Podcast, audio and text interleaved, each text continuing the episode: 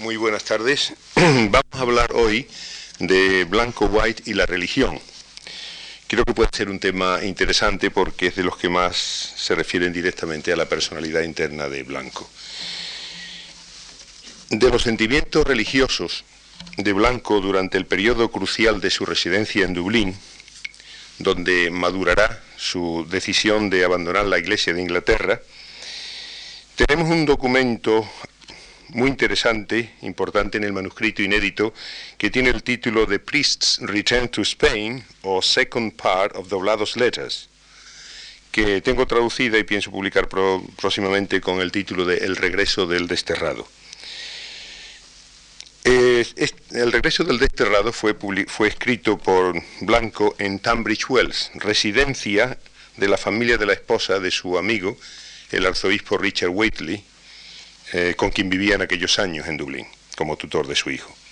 El 15 de enero de 1833, según nos dicen los diarios, eh, Blanco sale de Dublín con su pupilo, Edward, eh, con dirección a esta ciudad, seguramente para pasar, tener allí un invierno mucho más agradable y menos riguroso que el invierno de Dublín. El 19 de mayo, al llegar la primavera a Tunbridge Wells, eh, se levanta Blanco con la idea de escribir una segunda parte de Cartas de España. Como vimos en la conferencia anterior, dos años más tarde, a su llegada a Liverpool, cuando abandona el anglicanismo, su amigo Clemente Zulueta le va a sugerir una segunda continuación a Cartas de España. Mm, aunque dice en su diario que duda tener tiempo ánimo para esta clase de narración, lo que en realidad sucede, para que no termine esta primera pretendida continuación de Cartas de España, es que su amigo y protector, el arzobispo de Dublín, le invita a que conteste el libro que acaba de publicar el poeta irlandés Thomas Moore en defensa de la religión católica que llevaba el título de Travels of an Irish Gentleman in Search of a Religion.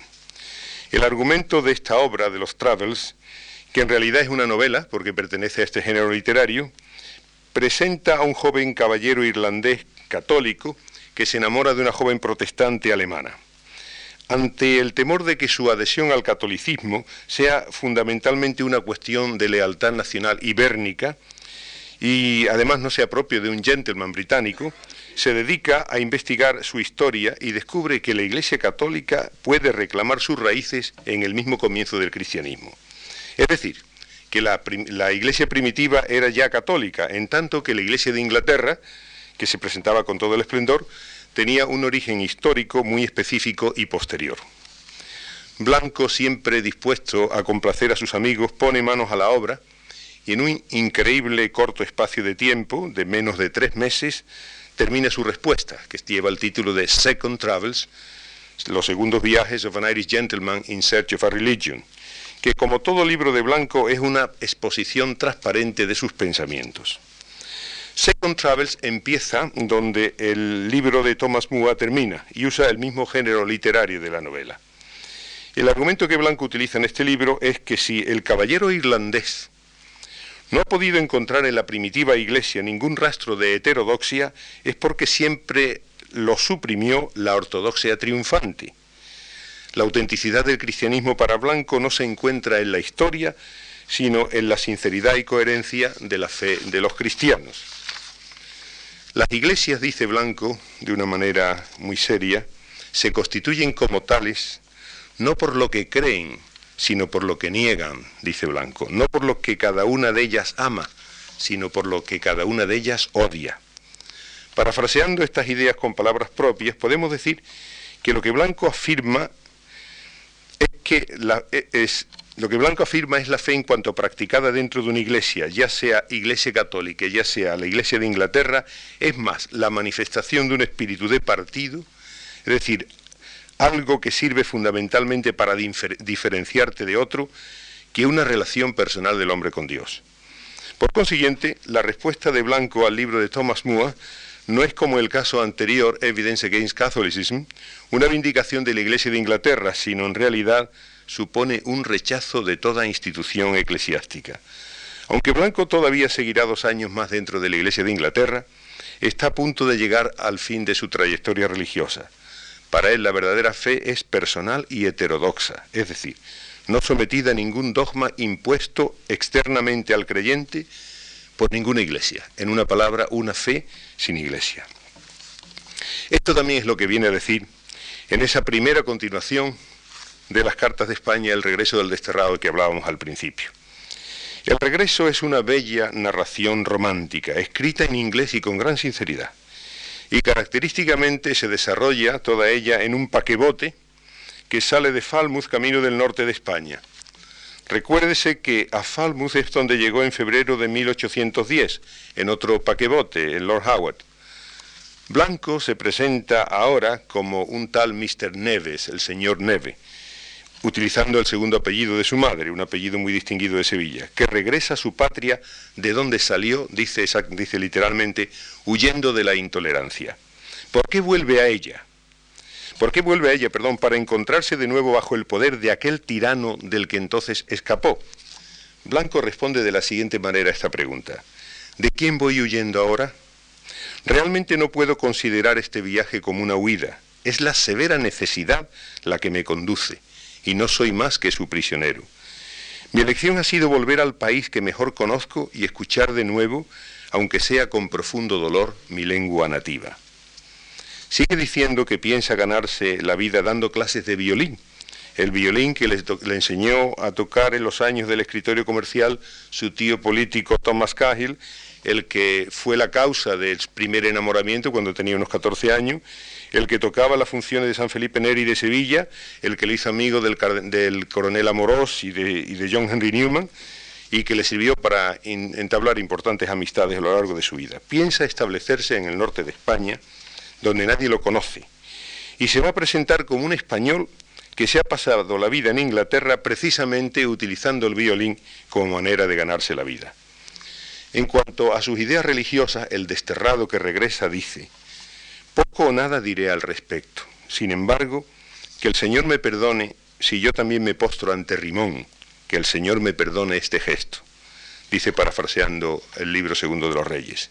¿Qué me dice la conciencia ante esta súplica que solo me arranca la necesidad? Mi conciencia no será más explícita que el profeta, se refiere el profeta Eliseo. Los dos me dicen en voz baja, vete en paz. Es decir, Blanco hace alusión de esta manera a las palabras de Naamán el sirio, que después de recibir la verdadera fe del profeta Eliseo, le pide autorización para poder prosternarse ante los ídolos porque tiene que cumplir sus obligaciones como acompañante del rey de un blanco, por tanto, manifiesta de manera que está dispuesto a algo que le costó mucho trabajo en otros tiempos, que es sencillamente a disimular su auténtica fe religiosa. No explica Blanco en el regreso del desterrado cuál es esa necesidad que lo obliga a salir de Inglaterra, aunque lo podemos descubrir en el desarrollo de la misma narración. Ha descubierto, en efecto, los años anteriores, con profundo dolor, que Inglaterra a donde se escapó huyendo de la intolerancia que encontraba en España, es también absolutamente intolerante.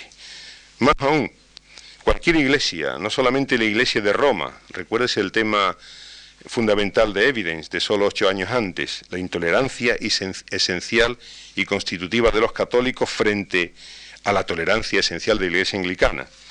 Y por tanto también esta última son esencialmente intolerantes.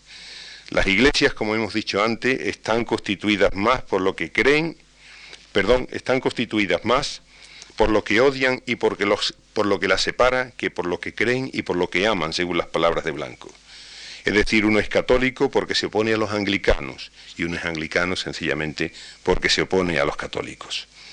Precisamente al sentir que al sentirse engañado de esta manera por la Iglesia de Inglaterra, se ve la necesidad de tener que abandonar la casa de arzobispo Waitley y esa es la necesidad que le obliga a buscar otra manera de vivir en otro lugar, porque de acuerdo con la transparencia de Blanco, él no puede seguir viviendo como anglicano cuando ya ha dejado de ser interiormente. Como puede observarse, este señor Neve, que regresa a España en 1833, es muy diferente del Leucadio doblado que desembarca espiritualmente en Cádiz en 1821 en las cartas de España. Don Leucadio se siente feliz en Inglaterra y viene a España simplemente para recordar los sitios amados y hacer algo por cambiar el país al estilo inglés. Mr. Neve, por el contrario, vuelve desengañado a su patria con el único deseo de pasar desapercibido y morir en su vieja patria oyendo de nuevo hablar la lengua amada. En el paquebote no solamente está el señor Neves, sino hay otros pasajeros. Está un clérigo anglicano que se llama el doctor Allcrust, también tiene un nombre muy característico, todo corteza, todo dureza, representante del anglicanismo puro y duro, absolutamente anticatólico. Mr. Baxter, que va a ocupar el puesto de cónsul inglés en una ciudad del norte, posiblemente Bilbao, y que curiosamente es católico, aunque su mujer ya fallecida, hermana del Dr. Allcrust, era anglicana. Como dice Mr. Baxter, mis padres eran católicos, le dice a Blanco, y yo personalmente no he roto mis lazos con la Iglesia Católica. Sin embargo, no me, no me enfrento a nadie por cuestiones religiosas. Mi excelente esposa, que en paz descanse, pertenecía a la Iglesia de Inglaterra y tenía mi licencia para educar a nuestra hija en su religión. Mr. Baxter se presenta como representante de la tolerancia, lo que no deja de ser sorprendente en una narración de Blanco, que sea un católico el portavoz de la tolerancia contra la intolerancia del clérigo anglicano. Hasta este punto habían cambiado al final de su vida las ideas. La intolerancia del doctor Allcrust llega hasta el extremo que dice que hubiera mandado sin dudar no solamente a los católicos ingleses, sino también a todos los disidentes a Botany Bay, que era el lugar típico de destierro en el siglo XVIII-XIX en Inglaterra, donde está actualmente la ciudad de Sydney. Las ideas de política religiosa del clérigo, para el cual el error no puede tener los mismos derechos públicos que la verdad, está muy bien expresada en estas palabras que Blanco pone en boca de él. El deber de un gobierno es proveer a su pueblo de la verdadera religión. Sucede que en Inglaterra la divina providencia ha guiado al gobierno en la elección de la única religión verdadera. Aquellos súbditos que así lo reconocen tienen el derecho de gozar de todos los beneficios de su buena suerte. Los que no lo reconozcan pertenecerán necesariamente a una de estas dos clases.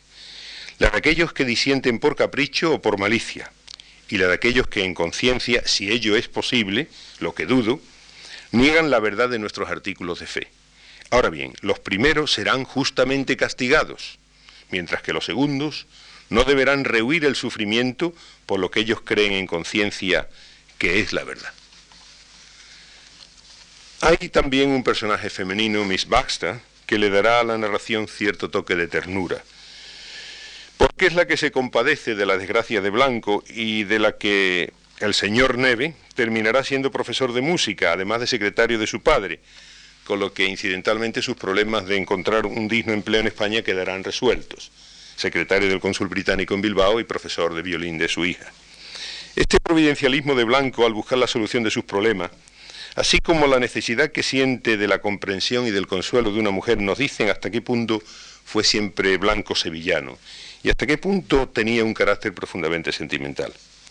Miss Baxter es además una característica heroína romántica, con su afición a la música, a la poesía, a los bolsillables, aquellos libros de bolsillo pequeño, y con sus desmayos. No podemos olvidar también en esta preciosa narración la presencia del mar, que casi es un protagonista.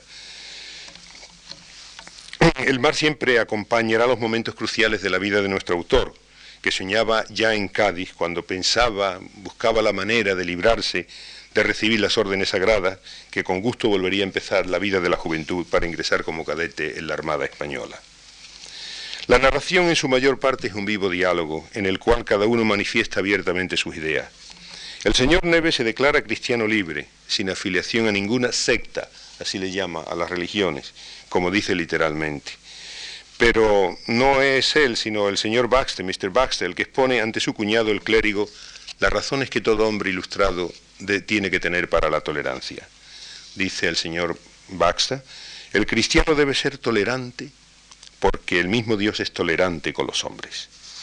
La experiencia dice que no es probable que todos los hombres lleguen un día a descubrir no sólo toda la verdad del cristianismo, sino incluso aquel conjunto mínimo de verdades consideradas como necesarias para la salvación.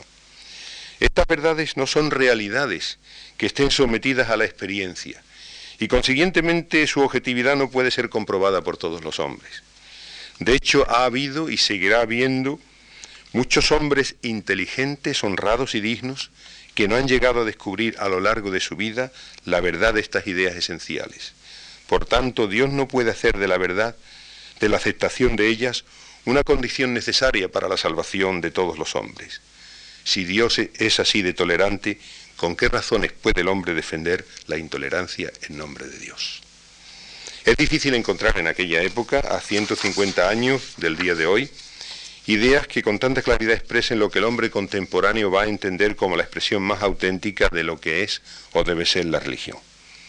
Ciertamente una actitud totalmente opuesta a la de Blanco se encuentra en su amigo John Henry Newman, por no mencionar a don Marcelino Menéndez y Pelayo, que solamente fue capaz de encontrar la certeza de su fe en la seguridad de una institución fuerte y compacta como es la Iglesia Católica. A este respecto, Blanco White y John Henry Newman son personajes emblemáticos de dos distintas concepciones de la religión. La concepción ortodoxa, según la, según la cual la fe es sobre todo adhesión a una institución, y la concepción heterodoxa, según la cual la fe es una, en la realidad adhesión a una persona o unas ideas en total libertad y con plena responsabilidad. Blanco en esta narración se muestra como heterodoxo no solamente en materias religiosas, sino también en política. En el regreso del desterrado, el señor Neve no se considera ni Whig ni Tory, aunque en estos dos grandes partidos haya tenido y tenga muy buenos amigos, como son por ejemplo Lord Holland y John Russell en los primeros y Robert Sadie y Coleridge en los segundos. Él se define simplemente como liberal, palabra queridísima para él desde sus años aquí en Madrid. Ser liberal es para él la mejor definición de la heterodoxia auténtica. Es la capacidad de ser verdaderamente libre. Una sociedad liberal será aquella que conceda a sus ciudadanos, dice Blanco, el señor Neve, Blanco por boca del señor Neve, aquella sociedad que conceda a su ciudadano el derecho a dejar de ser súbdito de un gobierno bajo el que no se siente a gusto. En el fondo de todo, como pueden ustedes ver, está la idea de que toda institución o establecimiento sea religioso o no lo sea, tiende a ser dogmático, a imponer una ortodoxia y a eliminar las disidencias. Hay que hacer, sin embargo, una observación mínima pero importante. Blanco, al hablar de la religión y de la política de esta manera, no está haciendo sociología. Sin duda que hay siempre y habrá siempre hombres que no serán capaces de vivir como no sean amparados por una institución es decir, que reciban la seguridad de sus creencias religiosas o políticas del grupo a que pertenecen. Pero para Blanco un hombre así no es un paradigma de humanidad. El hombre pleno es aquel que es capaz de encontrar en sí mismo, con el esfuerzo de la reflexión y el estudio, las razones últimas de su vida y al propio tiempo capaz de dirigir a la sociedad con sus ideas y con su ejemplo. Hasta aquí hemos explicado a qué concepción de la religión llegó Blanco al final de la vida. Pero creo que es bueno y aleccionador ver el camino que tuvo que recorrer para llegar a estas conclusiones. Blanco fue educado bajo un sistema religioso que se caracteriza precisamente por el supremo dominio de la ortodoxia, como es la Iglesia Católica. Como él mismo dice, uno de sus primeros recuerdos infantiles fue el de la ejecución en el quemadero de Sevilla, muy cerca de la universidad, por cierto, de la última víctima de la Inquisición en aquella ciudad. La mejor prueba de hasta qué extremos llegaba el cumplimiento real de la ortodoxia, en 1781, si hace dos siglos. Blanco tenía entonces seis años, cuando el 24 de agosto de aquel año tuvo lugar el auto de fe de la infeliz Dolores López, la llamada Beata Ciega, una desgraciada mujer retrasada mental y víctima de su propio fanatismo religioso, ciertamente mucho más digna de compasión y de ayuda que de tan tremendo castigo. En las conferencias anteriores hemos dicho algo sobre las razones por las cuales Blanco declaró su deseo de ser sacerdote. Verdaderamente Blanco era un hombre sensible y receptivo a las ideas de una trascendencia, era un hombre que tenía un temperamento religioso natural.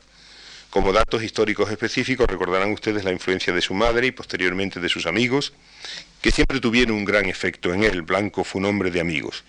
Y sobre todo el deseo de una vida en contacto con la cultura a lo que se oponía la vida comercial a la que lo empujaba su familia paterna.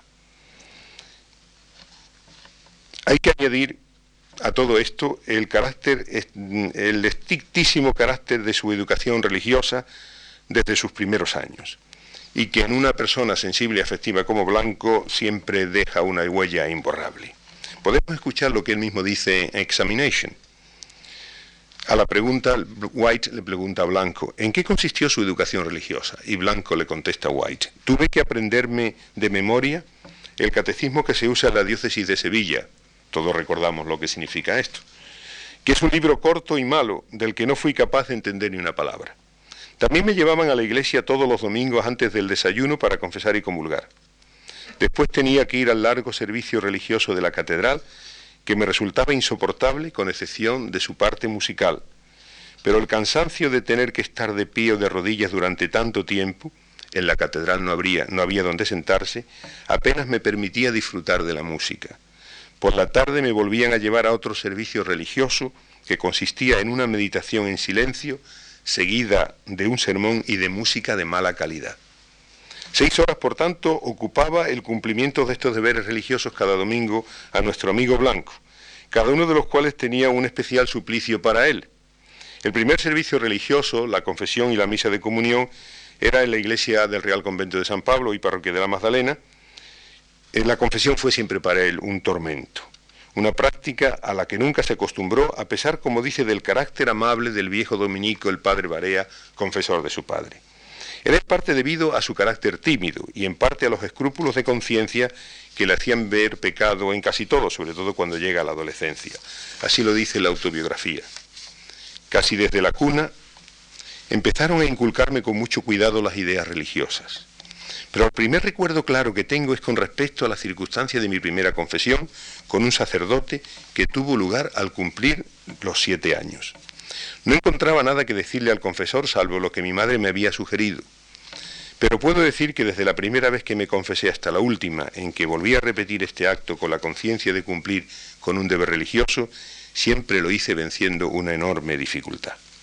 En Examination dice también un poco al respecto de la confesión, el miedo de pecar torturaba mi espíritu y mis pasiones se desarrollaban con rapidez. Aunque me tenían totalmente separado de cualquier relación con jóvenes del otro sexo, ante el temor de que pudiera sentirme atraído por una de ellas y así acabar con los deseos de mi madre de verme ordenado, mi temperamento afectivo se mostraba con claridad. Mis sentimientos, que tenía que expresar con toda claridad ante el confesor, eran para mí una fuente de constante preocupación y también de inmerecidos remordimientos. En la confesión además ve él, una dejación alienadora de la propia personalidad. Para un católico, dice Blanco, las cosas son buenas o malas, no porque así lo sean o porque así lo vea, sino por la autoridad del confesor. Por el ejemplo de su padre, que era incapaz de tomar una decisión en cualquier asunto que fuera sin la aprobación previa de su confesor, que es realmente quien decide en todos los asuntos. En su novela Vargas, esta actitud está ridiculizada en El Marqués de Borquia, que incluso después de ser informado de la indigna conducta del arzobispo, su confesor, con respecto a su hija, es incapaz de reaccionar contra quien ha sido su conciencia durante toda la vida.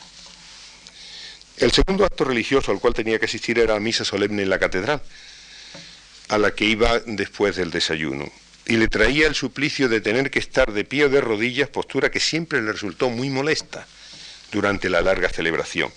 Las iglesias de Sevilla, y creo que las iglesias de muchas otras ciudades, no tenían entonces asientos, por lo que los hombres estaban bien de pie o bien de rodillas, y las mujeres en cuclillas sentadas sobre unos cojines o arrodilladas.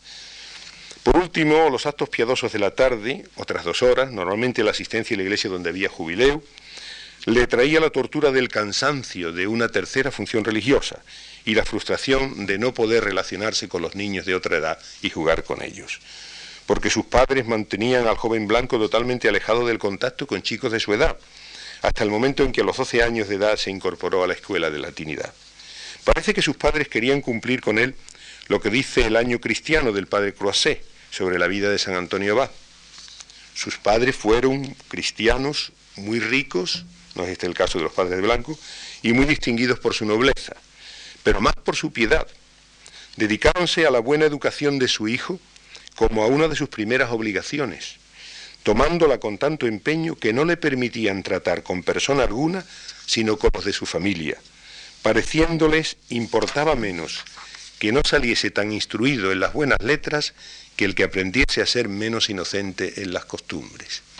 Este libro, El año cristiano de Croisset, era para don Guillermo Blanco un libro de consulta frecuente y de hecho junto con el año Virginio que narra un milagro de la Virgen para cada día del año, las únicas lecturas que le permitieron al joven blanco, además del resumen de la historia sagrada.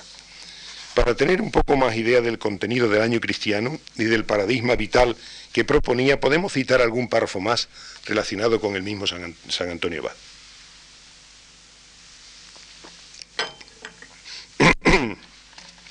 Desde entonces no comía más que una vez al día, después de puesto el sol, y no pocas veces pasaba tres días enteros sin probar bocado.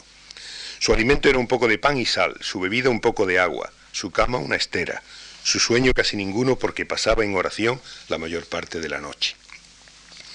Habló con tanta elocuencia, con tanta energía sobre las verdades de la religión, sobre la nada de los bienes caducos, sobre los falsos atractivos de los deleites, sobre los horrores de la muerte, sobre la brevedad de la vida, que más de 200 personas se resolvieron a abandonarlo todo.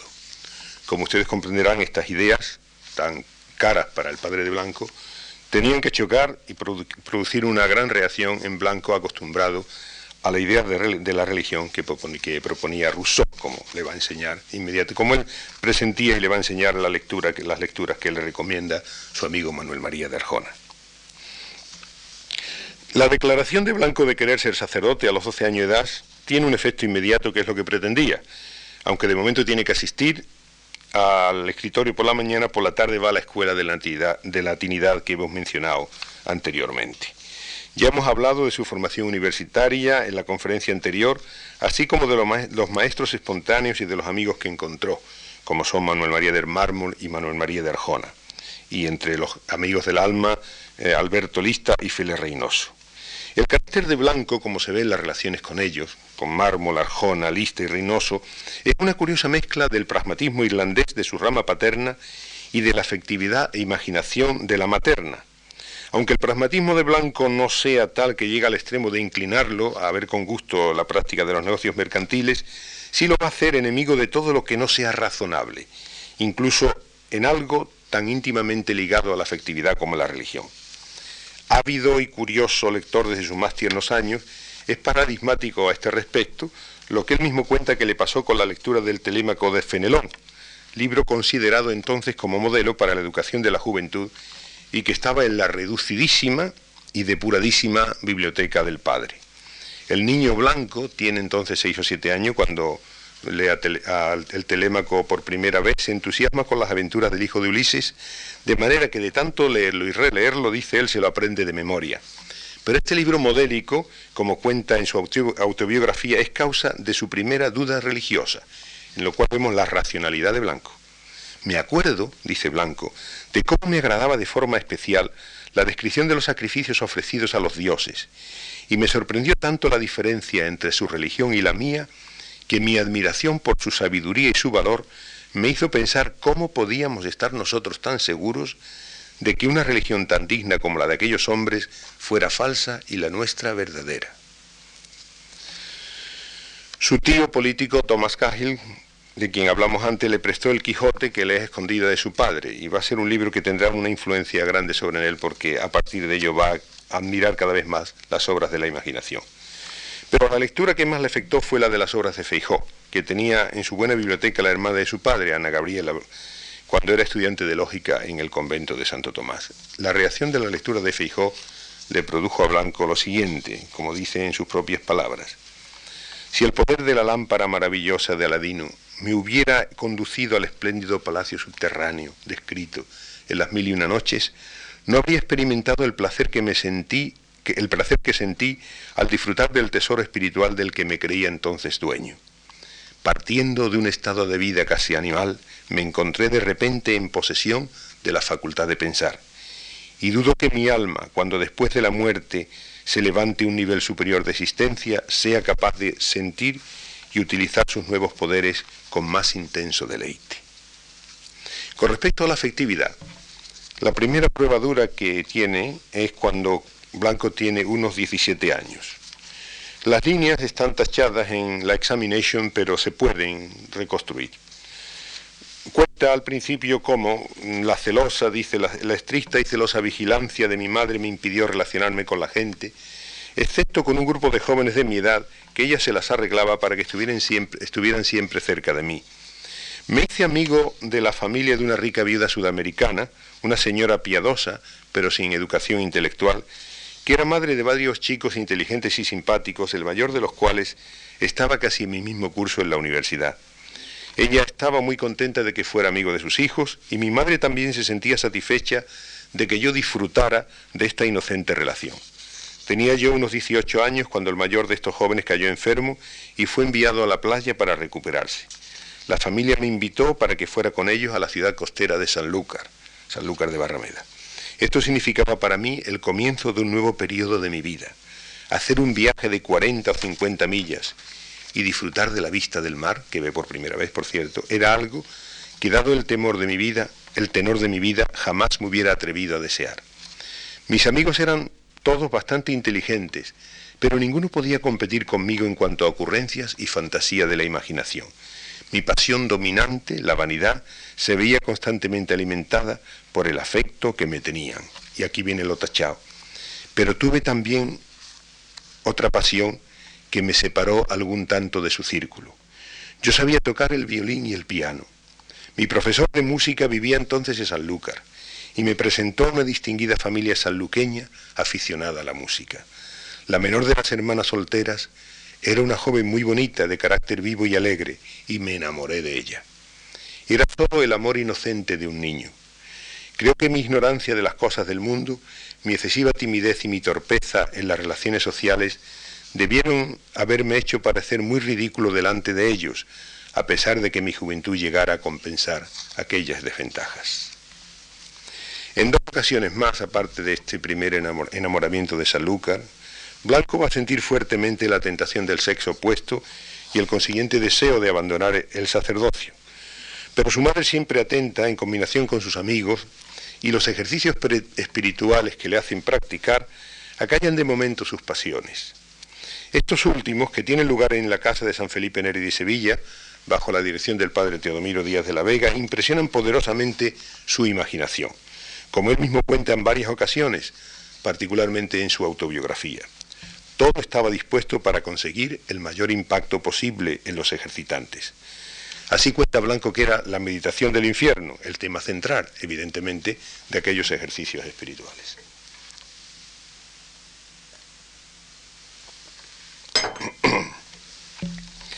La lectura y la meditación de la mañana de aquel día era sobre la condenación de un alma pecadora, los aullidos de los espíritus infernales, celebrando su triunfo, la primera inmersión de la desgraciada criatura en las llamas eternas, sus gritos de desesperación, sus blasfemias contra el cielo, todo se contaba con repugnante minuciosidad. Las jaculatorias del director añadían al terrible cuadro unos toques de luz espeluznante, sin que de sus labios saliera palabra alguna de perdón y misericordia. Su voz se iba apagando lentamente, ahogada por los suspiros y sollozos que se multiplicaban a su alrededor. Al darse cuenta de que había llegado al paroxismo del terror, cambiaba súbitamente el tono de su voz y con acento sosegado y casi familiar aseguraba a sus oyentes que en las condiciones en que se encontraba su espíritu era incapaz de pronunciar palabras de perdón y misericordia. Por tanto, no tenía más remedio que despedirlos y dejarlos entregados a sus propios pensamientos. Blanco no cree que el padre Teodomiro Díaz de la Vega fuera un farsante, sino otra cosa que él estima peor, un entusiasta, es decir, una persona totalmente absorbida por la religión de tal manera que es incapaz de darse cuenta de otros valores humanos. Por medio de los ejercicios espirituales que afectan profundamente su carácter emotivo y sensible, y por influencia de Arjona que le introduce la lectura de los libros franceses, así como por las actividades de la Academia Particular de Letras Humanas que ya hablamos el otro día, Blanco va venciendo las tentaciones y se ordena de sacerdote a los 24 años de edad, el 21 de diciembre de 1799, en Sevilla, de manos del obispo administrador de la diócesis, don Manuel Cayetano Muñoz. De la sinceridad de sus sentimientos en la ordenación da testimonio este clásico pasaje de las cartas de España. Cuando hubieron terminado los ritos consecratorios, cuando mis manos fueron ungidas y el obispo dejó caer sobre mi espalda la casulla que había estado plegada sobre mis hombros, cuando resonó con sublimes acordes el himno al Espíritu Creador y me fue conferido el poder de devolver la inocencia a los pecadores, cuando por fin, elevado a la dignidad de compañero de Dios, el obispo me dijo en nombre del Salvador ya no te llamaré siervo, sino que te he llamado mi amigo, sentí como si libre de la parte material de mi ser hubiera sido elevado a una existencia superior. Entre los muchos amigos que me rodeaban para besarme las manos consagradas, estaban aquellos labios que hacía pocos meses hubiera muerto por besar. Pero en aquel momento solo fui capaz de sentir su dulce suavidad. En vano de, traté de contener la exuberancia de mis sentimientos en la primera misa. Mis lágrimas bañaron los corporales sobre los que con los ojos de la fe sostenía al disfrazado amigo de los hombres que había hecho bajar desde el cielo a mis manos. Los dos primeros años de su sacerdocio fueron de intensa devoción y entrega a su ministerio, para, para, alegría de su familia, y en 1801 consigue por oposición la plaza de capellán magistral de la Capilla Real de Sevilla, un puesto muy distinguido cuando solamente tenía 26 años. Pero inmediatamente después, en 1802, viene la crisis que le lleva a perder la fe. En Examination, Blanco la explica de esta manera. Había pasado ya casi un año llevando una conducta que incluso los católicos más estrictos considerarían absolutamente ejemplar cuando empecé a sentir que me iba cansando esta forma de vida. Aunque rezaba y seguía estrictamente todas las prácticas religiosas del catolicismo, no me servían de nada.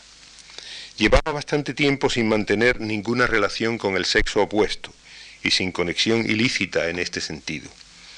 Puedo decir que aunque estaba pasando realmente por un periodo de insensible calma, la vida me parecía una carga imposible de soportar por más tiempo. Me vino la sospecha de que puesto que todos mis esfuerzos para cumplir fielmente mis deberes sacerdotales no me servían de nada, la culpa no era mía, sino de la religión que me habían enseñado. Mi primera reacción fue rechazar esta idea con error. Dudar y ser hereje era una misma cosa, según me enseñaba la teología católica. Hacía algún tiempo que me había permitido leer el Emilio de Rousseau con la aprobación de Arjona, entonces mi confesor. Estaba encantado con el libro pero era tal mi miedo a la herejía que apenas le había echado un vistazo a la profesión de fe del vicario saboyano.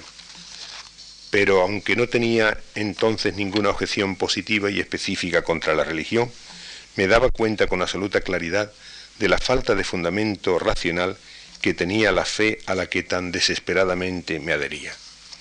Dos pues son las causas de la crisis religiosa de Blanco. En primer lugar, la insatisfacción afectiva que no es capaz de controlar aquel primer fervor sacerdotal ni las prácticas ascéticas de la escuela de Cristo.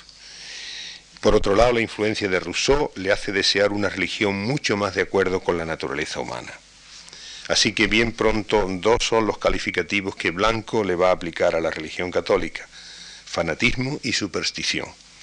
Fanatismo es cuanto no permite el libre uso de la racionalidad humana, sino que todo es prejuzgado de acuerdo con unas creencias que lo dominan todo. Superstición en cuanto que paralelamente al culto oficial de la Iglesia, incluso con mayor incidencia en la práctica de los fieles, existen una serie de ceremonias, particularmente centradas en el culto a los santos, a las cuales se les da un carácter sobrenatural. Para Blanco, una religión fanática y supersticiosa es indigna de la racionalidad humana. Por esta razón empieza a mirar la teología con fuerte espíritu crítico y se encuentra con una dificultad que es incapaz de resolver. El dogma fundamental de la infalibilidad de la Iglesia, viene a decir Blanco, está basado en la autoridad de las Sagradas Escrituras, pero a su vez la autoridad de las Escrituras no tiene más seguro fundamento que la infalibilidad de la Iglesia. ¿Dónde está pues el principio racional que pueda sustentar la fe? Sinceramente, Blanco intenta encontrar una respuesta leyendo el genio del cristianismo de Chateaubriand, pero este no le ofrece ningún argumento racional convincente, ya que el libro se, limita a exponer la belleza de la religión, a Blanco ya en estos momentos no le parece tan bella. Pero junto a estas ideas racionales hay otras razones de tipo afectivo, que hunden todavía más a Blanco. Es la suerte de sus hermanas, que le llega profundamente al alma. La mayor Teresa muere a los 22 años en el convento de las Dueñas, a finales de 1802, precisamente cuando empieza la crisis y Blanco, que la atiende en sus últimos momentos como sacerdote, se siente muy afectado porque muere realmente sin recibir atención médica.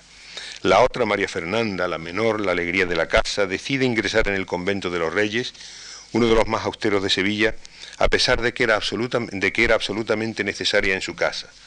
Lo hace así bajo la influencia de su confesor, sobre el cual Blanco tiene palabras muy duras. El mismo Blanco mm, mm, dice que la fecha en que se exterioriza de alguna manera su seria crisis de fe es la predicación de un sermón en la capilla real en honor del rey San Fernando a invitación del cuerpo de carabineros, también a finales de 1802. Blanco lo cuenta de esta manera. La composición del sermón me tuvo totalmente ocupado durante tres o cuatro semanas. Según la costumbre española, un sermón de esta clase debe durar algo más que una hora de rápida predicación. Y como no se pueden utilizar notas escritas de ninguna clase, debe aprenderse y decirse absolutamente de memoria. Aunque el sermón fue posteriormente impreso y publicado por la Real Brigada, hace tantos años que no lo he visto que soy incapaz de dar ahora una opinión sobre sus méritos. Puedo decir que, sin, em, sin embargo, que lo escribí en un estilo al que la audiencia estaba poco acostumbrada. Era en efecto una imitación de los oradores franceses, particularmente Bossuet. Le di una vuelta completa a lo que pretendía ser un panegírico en honor de San Fernando y lo convertí en un ataque contra la incredulidad de los filósofos de la época. Desgraciadamente yo estaba al borde de aquel precipicio que, pretendía denunciar a mis oyentes. Sin embargo, no quiero ser mal interpretado en este punto. En el curso de mi vida he podido observar que cada vez que me veía próximo a un importante cambio en mis ideas religiosas, me adhería con creciente vigor a las creencias que sentía que iba a perder, de forma irresistible. Había intentado fortificar mi espíritu para permanecer dentro del cristianismo, leyendo varias defensas de la religión escritas por autores franceses, pero mi boca no pudo dejar de hablar en esta ocasión de la abundancia del corazón. La predicación de este sermón, en efecto, precipitó la crisis de Blanco, como pasa con frecuencia cuando se expresa eternamente con palabras y aunque sea de una forma indirecta, las ideas que durante algún tiempo se han mantenido dentro del alma. Blanco entra en una etapa difícil en la que no sabe qué hacer. Encuentra que ha perdido la fe y dado su temperamento sensible le pesa muy duramente, muy duramente tener que aparecer como ministro de una iglesia de la que se ha separado interiormente y con respecto a la cual se siente profundamente resentido. Particular aversión siente por los frailes, a los que le echa la culpa de la vocación de su hermana, y a los que ve como la suprema encarnación del fanatismo y de la superstición de la Iglesia Católica. Me parece que les voy a leer una poesía contra los frailes que se puede encontrar en la novela Vargas. No se la voy a leer en inglés, sino voy a utilizar la magnífica traducción que ha hecho mi compañero Jesús Díaz de, de la versión inglesa. Se llama en inglés el Romance of the Carmelite Friar, el romance del fraile carmelita. Y aquí quizás sea eh, la manera que con más gracia Blanco expresa su opinión sobre los frailes. Es una historia. Dice así.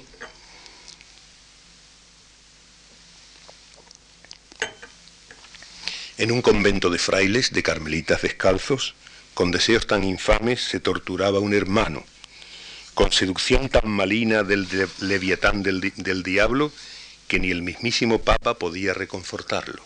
Talán, talán la campana en el campanil sonando. Él se resistió en principio al ataque del satánico y mantuvo a Belcebú a raya con varapalos. Mas si atacó duro un día, más duro siguió el cachano, y el descalzo frailecito fuésenos debilitando, volando en el campanil la campana y el badajo. Aunque su inicial desprecio parecióle lo apropiado, vio que él solo era impotente, necesitaba más manos, y suplicando al abad, logró tener en el acto, siempre que le hiciera falta, la ayuda del monacato y la campana talán que sigue campaneando. Y el abad dijo, en el mal de un ataque del bellaco, el rosario es el mejor puñal de guerra, empuñadlo, y tú para que las cuentas se vayan por ti rezando, toca fuerte la campana pequeña del campanario. Del campanil la campana, tocando, talán, tocando. Y aquí los frailes estaban a la mesa alborozados, allí de despensa y vino los manteles millonarios. Dicho está ya el Benedict, ya están carrillos hinchando, cuando se oyó un, un fuerte con que vino del campanario. Es el mazo que talán que sigue campaneando. Y luego con cada monje en su confesionario santo, confesando penitentes, con penitencias a pasto, cuando apenas si, se ha abierto la relación de pecados, se escucha otro largo gong que viene del campanario. Era el mismo campaneo del bronce con el badajo. Y después cuando la siesta, con todo el mundo roncando y escondiéndose en el sueño de la calor del verano, ¿quién describirá el follón en aquel convento armado cuando selló el imperioso rebato del campanario? Aquella siesta en la torre, aquella torre sonando. Más tarde, ya con la fresca, los frailes se retiraron a, reponer, a reposar a la sombra redonda de los naranjos, o a beber de aquella fuente, de aquel pozo tan helado, y Tolón, otro repique, del bronce del campanario. Era el mazo que talán que sigue campaneando. Hundidos ya por la noche, cada monje en su camastro, dejando borras y pajas, despavoridos saltaron. ¿Qué pasa? ¿Tocan a fuego? ¿Qué, fuese, ¿Qué fuese campanillazo? ¿Qué va a ser? De nuevo el padre Francisco con el badajo. Volando va el campanil por el silencio del campo. Hasta el mismo abad un día, en un capítulo estando para enumerar los predios y el oro del abadiato, vio el respingo del tesoro del pergamino los altos. Claro está, el padre Francisco que está llamando al rosario, la misma convocatoria con el mismo campanario. Así que al fin el abad, loco ya de aquel latazo, gritó, Ya está bien, mis nervios no pueden con este trago, y además un hombre así, con Lucifer de amigacho, conviviendo con nosotros, nos llevaría al pecado. Y la campana talán que sigue campaneando. Está visto que oraciones no pueden desinfernarlo. Así que yo voto, hijos, que es prudente darle largo, sacar de nuestro convento tan molesto endemoniado, y que allá se la sabía luchando con el diablo. Un son sonó por la torre que puso guinda al cenáculo. Se llamó al padre Francisco. Creo que se dio en el clavo. Y el abad de esta manera dio por concluido el caso. Nos, Francisco, te ordenamos que acabe todo este escándalo.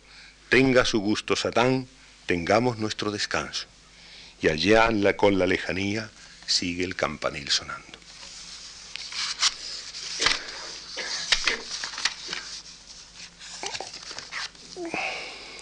Con frecuencia en esta época, Blanco se ausenta de sus deberes en la capilla real, alegando cualquier excusa, particularmente la de sentirse enfermo. Se va a Córdoba con su amigo Arjona, en cuya catedral es penitenciario.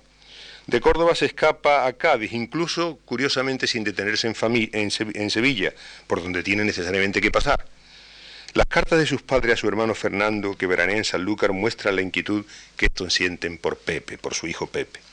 El mismo Blanco le dice a su hermano Fernando en una carta del 12 de julio de 1803 que le gustaría vivir en Cádiz por gozar de la soledad. Las costumbres están de modo que sólo puede ser uno libre envuelto en la grande confusión. En medio de la grande confusión, Blanco no tiene que cumplir los deberes de su oficio sagrado. Esta libertad en medio de la gran confusión es la que va a encontrar aquí en Madrid entre 1805 y 1808 y a la búsqueda de la cual, una vez fallada la experiencia de Madrid, deja España definitivamente el 25 de febrero de 1810. A Inglaterra llega con deseos de comenzar una nueva vida y equipado con un profundo resentimiento contra la Iglesia Católica, que solamente se debilitará al final de sus días en Dublín y en Liverpool. Hasta 1812, es decir, dos años después de llegar a Inglaterra, Blanco no se aventura a entrar en ningún templo de aquel país. Lo mismo le sucedió en su vida de Madrid. Blanco dice que en los tres años que estuvo aquí no entró ni una vez en una iglesia. El 4 de octubre de 1812, sin embargo, recibe la comunión según el rito de la Iglesia de Inglaterra en el templo londinense, de St. Martin in the Fields. Dos años más tarde, el 19 de agosto de 1814, Blanco suscribe los artículos anglicanos y revalida de esta manera su ordenación sacerdotal en la Iglesia de Inglaterra, aunque nunca llegará a solicitar ni a tener ningún oficio eclesiástico. ¿Cómo llegó Blanco a dar estos pasos pocos años después de la gravísima crisis religiosa que sufrió en España y que, según él, lo hizo ateo? La razón principal, aunque no la única, es evidentemente su deseo de hacerse totalmente inglés que se hace absolutamente explícito en los años 1812 y 1813. al descubrir que no tiene nada que hacer en España ante la inminente vuelta de Fernando VII, que difícilmente va a permitir un régimen liberal en el país. Esta razón va a ser fortalecida por otras razones subordinadas, pero no menos eficaces.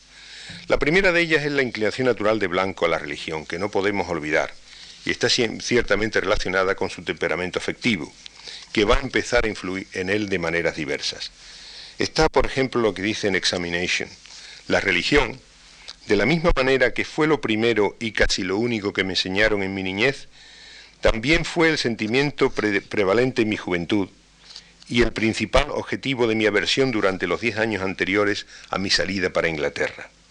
La innata vehemencia de mi carácter me había llevado a suponer que la nación más liberal e ilustrada de Europa, evidentemente Inglaterra en aquella época para Blanco, tenía que estar completamente libre de ideas religiosas. Mi sorpresa fue, por tanto, muy grande cuando encontré, me encontré con que los ingleses eran el pueblo más religioso del mundo. Siendo más específico, va a enumerar, además de esta sorpresa de encontrarse con Inglaterra religiosa, una serie de razones específicas, como son las lecturas de la obra de Paley, un clérigo anglicano, que lo reconcilia con el pensamiento cristiano, y la influencia de sus amigos evangélicos, concretamente los Christies y la familia del general Mua, es decir, una vez más, razones de tipo intelectual mezcladas con razones de tipo afectivo. Dice Blanco en el mismo, en el mismo manuscrito Examination, me he preguntado ahora y con plena intención por qué me hice miembro de la Iglesia de Inglaterra. Y estoy dispuesto a responder tal como me lo dicta mi conciencia, sin el menor miedo de herir cualquier sentimiento mío menos el de la vanidad. Me hice miembro de la Iglesia de Inglaterra porque el escritor que me reconcilió con el cristianismo era miembro de esa iglesia, se refiere a Paley. Porque mis mejores amigos, aquellos cuyo ejemplo me había ayudado a reformar mi conducta, eran hombres de iglesia. Porque el culto de la iglesia me agradaba y me fue devolviendo poco a poco un sentimiento de devoción que era muy favorable para mi conducta moral. Y por último, porque no tenía razón para sospechar que el cristianismo estuviera desfigurado por ningún error o abuso esencial, salvo los que produjeron la primera separación entre los protestantes y la Iglesia de Roma. Los artículos de la Iglesia de Inglaterra me ofrecían un sistema doctrinal que conocía perfectamente y que los estudios de mi juventud me llevaban a relacionar inseparablemente con la idea del cristianismo.